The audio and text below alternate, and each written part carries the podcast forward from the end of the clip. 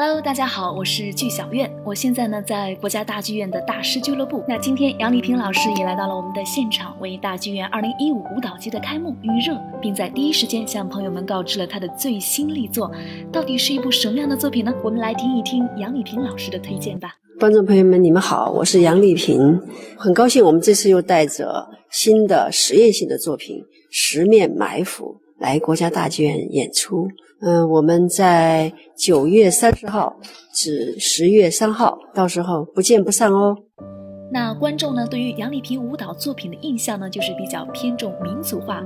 而《十面埋伏》不光是以民族化的舞蹈为主，还融合了京剧、功夫、舞台装置等综合创新艺术元素。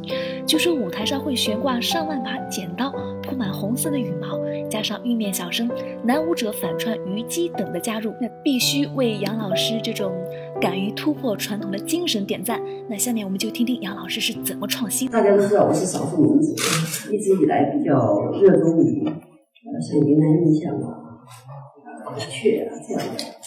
那么像这个剧呢，我觉得呃它最大的特点是实验的一种精神，实验来，嗯，它真的是一个非常古老的故事。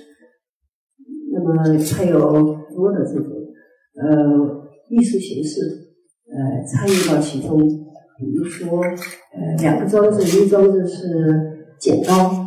第二个装置是红色的羽毛，嗯，那个剪刀大家都知道，呃，剪字前面有把刀，就是我们的形象，也是我们中国的一种咒语，一种符号。那么像红色的羽毛，大家也知道，嗯，大家忙了半天，乱七八糟，一地鸡毛，这个这个意象也在里面。还有就是生命不能承受轻，那他在台上给人的感觉，他虽然是血腥的。